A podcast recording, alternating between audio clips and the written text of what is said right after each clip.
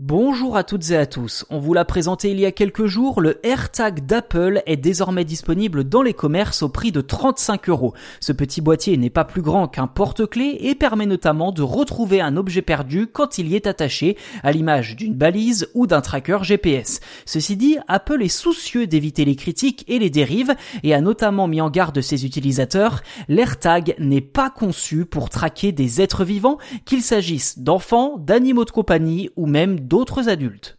Afin de prévenir les éventuels abus, Apple a intégré plusieurs sécurités à son AirTag. Si un utilisateur en glisse un justement dans vos affaires à votre insu, votre iPhone vous en avertira grâce à une notification. Et si vous ne possédez pas d'iPhone, eh bien pas de panique, la marque à la pomme a aussi pensé à vous. Ainsi, si le AirTag est séparé pendant trois jours de son propriétaire et du téléphone auquel il est couplé, l'accessoire émettra une sonnerie régulièrement, ce qui permettra théoriquement d'avertir la personne espionnée. En théorie seulement, car d'après Geoffrey Fowler, journaliste au Washington Post, ces mesures ne sont pas suffisantes. Dans une chronique publiée début mai, Fowler assure que l'un de ses collègues est parvenu à suivre ses déplacements à la trace via l'application localisée disponible sur iPhone.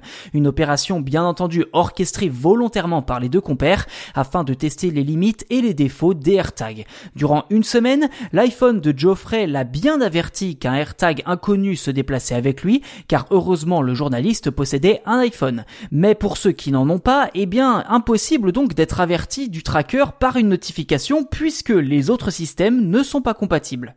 Alors comme prévu, l'AirTag s'est bien mis à sonner régulièrement après trois jours de séparation avec l'iPhone auquel il est censé être couplé.